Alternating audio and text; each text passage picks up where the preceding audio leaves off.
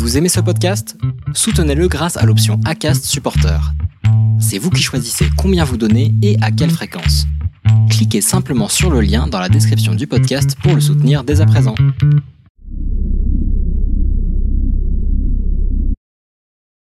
Bonjour à tous, bienvenue dans le second épisode de Purpose Info, le rendez-vous de la raison d'être. Nos deux invités pour ce seconde édition étaient Michel Lelbuy, universitaire, professeur émérite à Grenoble École de Management et à l'Université Grenoble-Alpes, et Martin Richer, consultant en responsabilité sociétale des entreprises. Quelle est la place de la création de valeur dans les motivations du créateur d'entreprise? Cause ou conséquence? Je, ben rappelle par exemple euh, la notion qui a été créée par euh, un gourou de la stratégie et du management, Michael Porter, en 2011 qui a créé le terme de shared value et qui a conceptualisé la shared value comme étant l'idée de créer de la valeur économique d'une manière qui profite aussi à la société. C'est la façon dont il définit la, shared value et je trouve que ça représente très bien l'esprit de la loi Pacte et de ce qu'on a essayé de faire au travers de la loi Pacte. D'ailleurs, c'est vraiment l'idée de, au moment où on crée la valeur, de se poser la question de comment peut-on créer de la valeur pour chacune de ces de ces parties prenantes. Donc, valeur combinée. La, création de valeur, la valeur actionnariale, doit être non pas l'objectif, la stratégie, mais le résultat, le résultat d'une bonne politique vis-à-vis de ces parties prenantes. Qu'on le veuille ou non, la réussite d'entreprise privée, qui naturellement respecte la loi et les réglementations, se jauge à sa création de valeur. Le fait qu'elle prenne de la valeur. Gaspiller l'argent des actionnaires et celui des fondateurs n'est pas un objectif. Seule une entreprise rentable et en croissance est en mesure de créer des emplois et de développer un environnement socialement responsable. De toute façon, une entreprise qui ne sert pas ses clients, qui n'a pas des clients satisfaits, une entreprise qui n'a pas des bons fournisseurs, qui n'a pas du personnel compétent, euh, motivé, euh, tout ça, ça fait partie du management d'une entreprise, c'est bien évident, tout le monde sait ça. On n'a pas besoin de raison d'être pour cela. La raison d'être est à l'honneur en France depuis le vote de la loi Pacte. Ce concept est-il similaire au purpose américain des années 80-90 ou y a-t-il une vraie singularité issue du rapport Nota-Sénard notamment? Euh, Honnêtement, personnellement, je n'en vois pas. C'est toujours la même philosophie qui est à l'œuvre. Cette philosophie qui conteste plus ou moins la recherche de la performance économique et financière de l'entreprise. Ça fait, ça fait des dizaines et des dizaines d'années que l'entreprise, d'une façon ou d'une autre, telle qu'elle est conçue dans notre monde occidental, d'économie de marché, qui doit impérativement, euh, dans un monde hyper concurrentiel, survivre, euh, se voit affublée de, de, nouvelles missions qui, de toute façon, euh, ne sont que, in fine, cosmétiques, comme on verra après. Le purpose, effectivement, hein, traduction littérale, le but donc la finalité. Donc on est sur des notions très proches. Hein. Quand on définit la, la raison d'être, on la définit en général comme étant la contribution que l'entreprise souhaite apporter aujourd'hui et demain aux enjeux qui l'entourent. Donc on est très proche de cette notion de purpose. Le piège, c'est que les anglo-saxons font une confusion entre ce que certains d'entre eux appellent le corporate purpose et ce que d'autres appellent le brand purpose.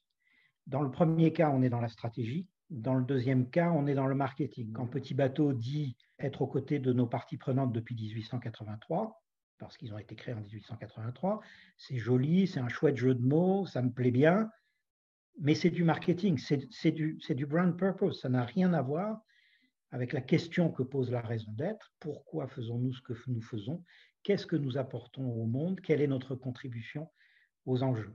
La raison d'être, telle qu'elle a été formalisée, expliquée, en tout cas dans le rapport Nota elle, elle est plus large, elle est plus 360 degrés, elle s'adresse véritablement à l'ensemble des parties prenantes, ou en tout cas aux parties prenantes qui, qui comptent le plus euh, pour l'entreprise. Donc elle est moins axée sur, euh, vous savez, le triangle des Bermudes de la stratégie euh, mission, vocation, vision. C'est que la conception française est plus long terme. Les grosses boîtes américaines qui, qui pratiquent le corporate purpose n'hésitent pas à en changer tous les 2-3 ans.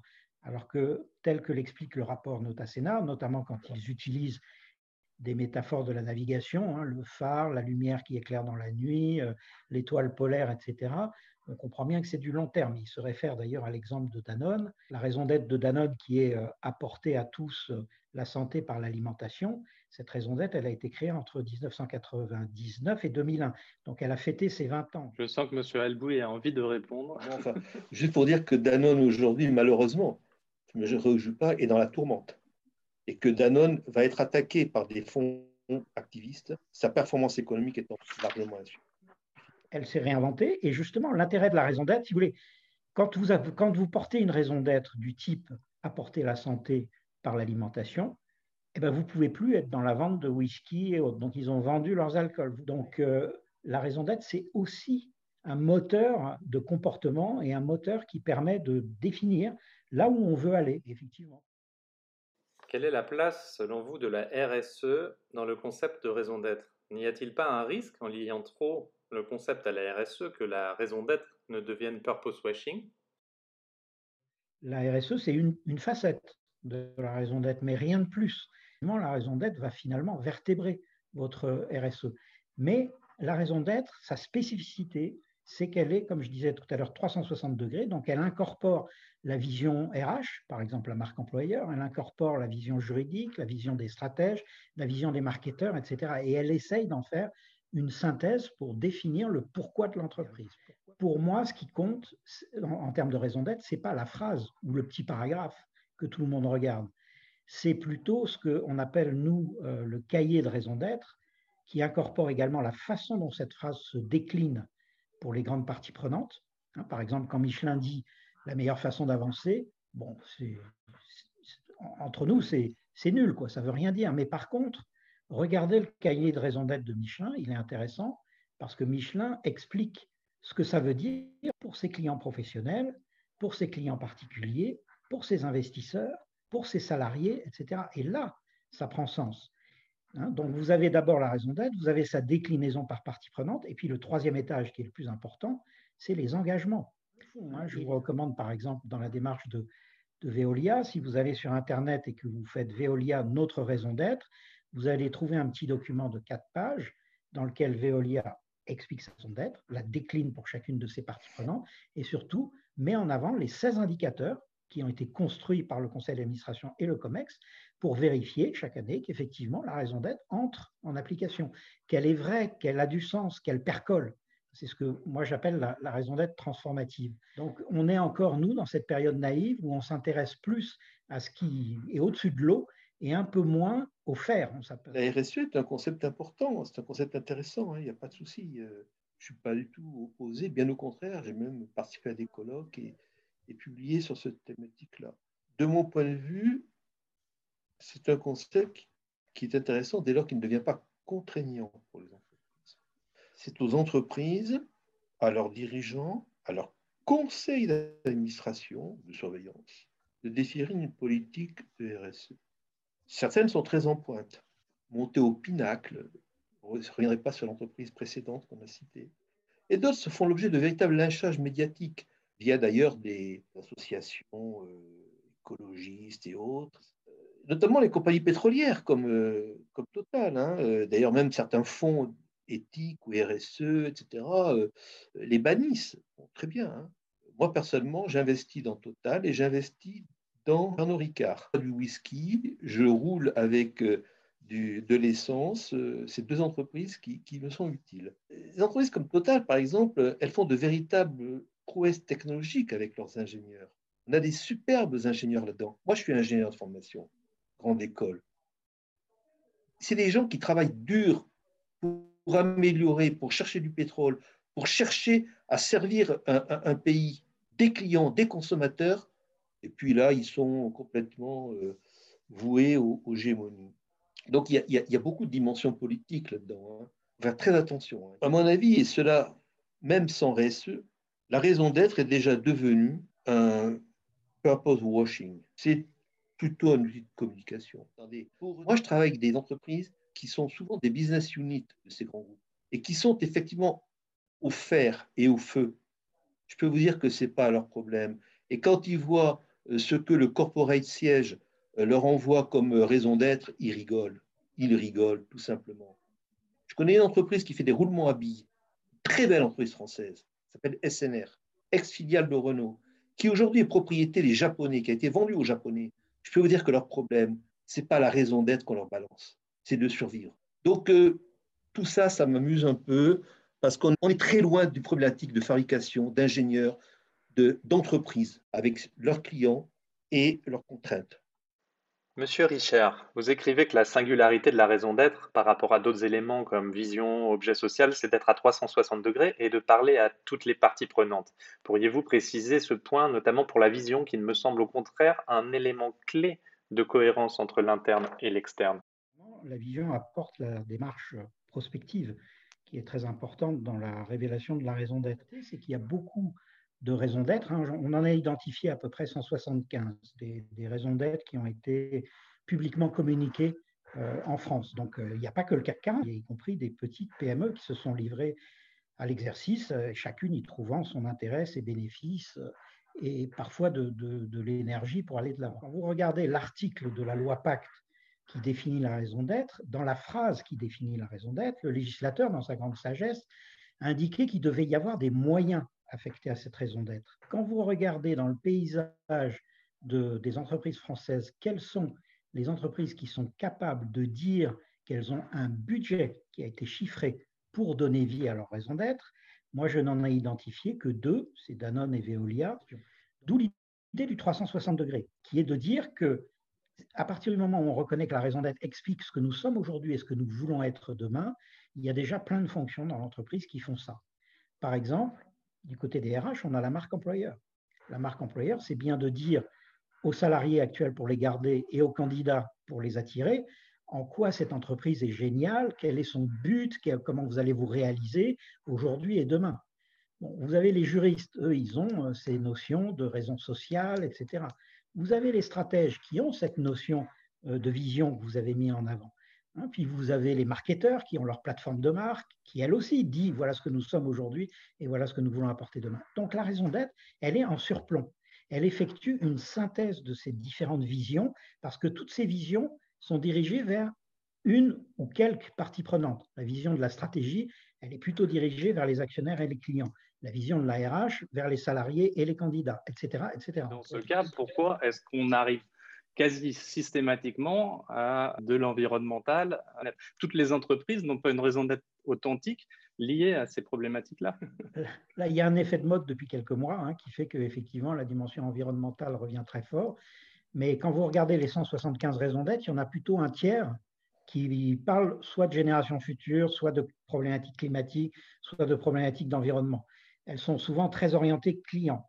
Qu'est-ce qu'on apporte à nos clients en oubliant un peu les salariés, les, les fournisseurs, euh, celles qui parlent beaucoup d'environnement, mais moi je les prends au mot et je leur dis, OK, alors c'est quoi vos objectifs de décarbonation? Vous serez neutre en carbone quand et comment? Euh, Quelles sont vos actions vis-à-vis de la biodiversité? C'est là où, on est capable de faire une ségrégation entre les raisons d'être qui, pour reprendre votre terme, sont authentiques et celles qui ne le sont pas, qui ne sont que ce que j'appelle des incantations. Monsieur Albouy, vous dénoncez les raisons d'être trop floues ou génériques pour éclairer la prise de décision. Je crois que nous avons tous des exemples en tête. Vous appelez les entreprises du monde d'après à prendre des engagements et des actions concrètes sur lesquelles appuyer la raison d'être. À quoi pensez-vous? Il y a des modes, effectivement, dans le management. Euh, bon, la raison d'être, je pense qu'elle est en train d'un peu disparaître d'ailleurs, euh, j'ai l'impression, parce que l'horizon s'est quand même passablement raccourci avec le Covid-19. Et, et, comme je disais dans, un de mes articles sur euh, le fait que toute organisation, toute entreprise est un être vivant et que la raison d'être des êtres vivants et des organisations, c'est finalement de survivre.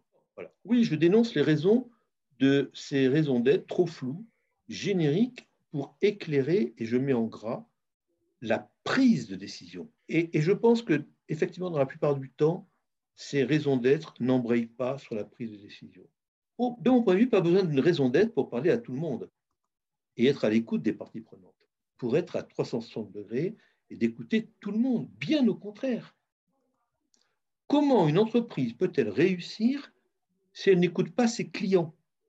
Comment une entreprise peut-elle réussir si elle n'a pas de salariés motivés et compétents? Comment une entreprise peut-elle réussir si elle n'a pas de fournisseurs sur qui elle peut compter et qui font de la qualité? Donc évidemment, le job d'un patron, c'est d'être à l'écoute à 360 degrés. Je trouve qu'aujourd'hui, avec tout ce verbiage, excusez-moi, autour de la raison d'être, on, dit plus qu'on ne fait réellement. On n'embraye pas réellement sur les processus de décision. Et pour s'en convaincre, il suffit de lire les déclarations des entreprises qui ont adopté à grands frais de cabinets conseils des raisons d'être. Michelin. Offrir une meilleure façon d'avancer. Avant, Michelin se contentait de faire des pneus qui quand même permettaient d'avancer. Athos contribuait à façonner l'espace informationnel. SNCF apportait à chacun la liberté de se déplacer facilement en préservant la planète. Orange, être l'acteur de confiance qui donne à chacune et à chacun les clés d'un monde numérique responsable.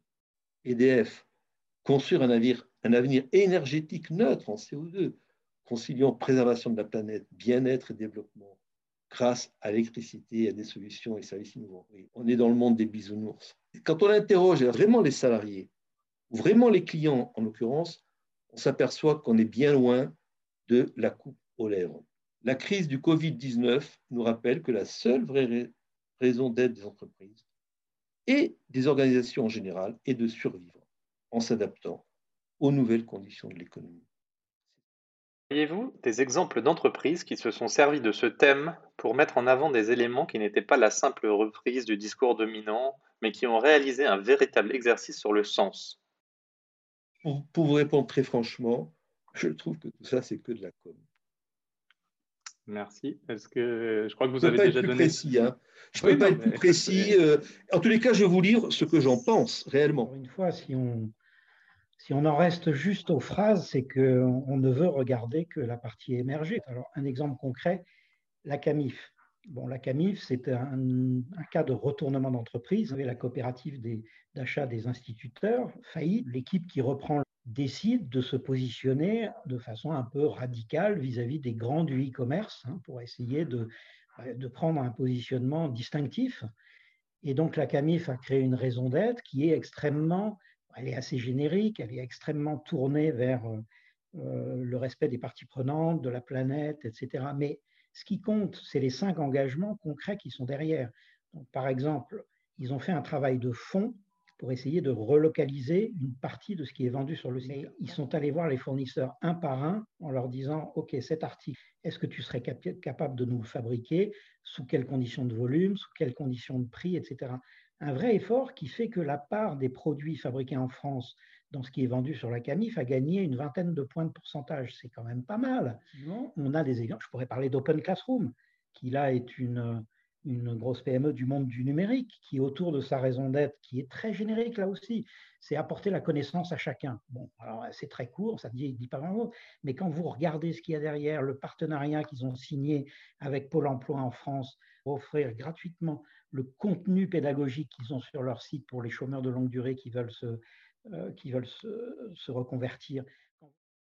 Pour conclure, quid des entreprises publiques et des administrations? Leur raison d'être est-elle légitimée automatiquement par des critères d'intérêt général ou un travail se justifie-t-il pour recentrer l'État sur ses missions régaliennes? Oui, alors euh, je pense qu'effectivement, du côté du secteur public, ils ne sont absolument pas exonérés de la démarche de raison d'être. Ce n'est pas parce que on porte l'intérêt général ou une fraction de l'intérêt général que ça élimine pour autant euh, la, la, démarche. Et, pour faire contrepoint, je donnerai un contre-exemple, qui est celui d'EDF. Euh, Michel Albouy l'a cité tout à l'heure.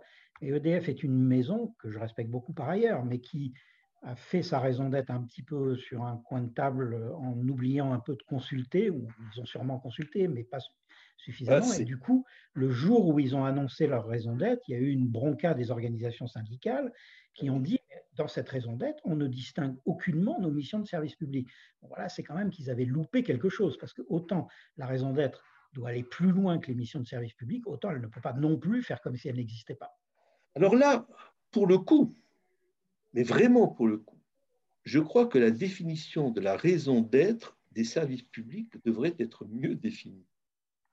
Parce que toute la différence, c'est l'existence de clients ou pas. Une administration locale elle vit des impôts.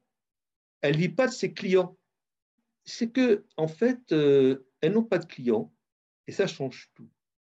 Et que, comme elles sont financées par de l'argent public, qu'il tombe qu'elles travaillent ou qu'elles ne travaillent pas, je ne veux pas faire du poujadisme, hein.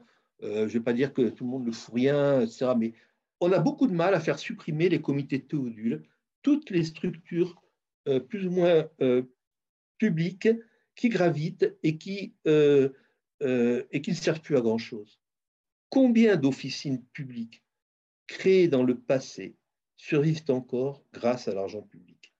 Alors que leur raison d'être, et là effectivement, par raison d'être, j'entends le fait qu'elles ont été créées pour quelque chose, eh bien, ça a disparu, tout simplement. Alors là, oui, là, là il y a besoin d'un bon coup de balai. Voilà, c'était l'épisode 2 de Purpose Info. Merci à mes invités de s'être prêtés au jeu. Merci à vous, chers auditeurs. N'hésitez pas à commenter, liker, partager et rendez-vous dans un mois.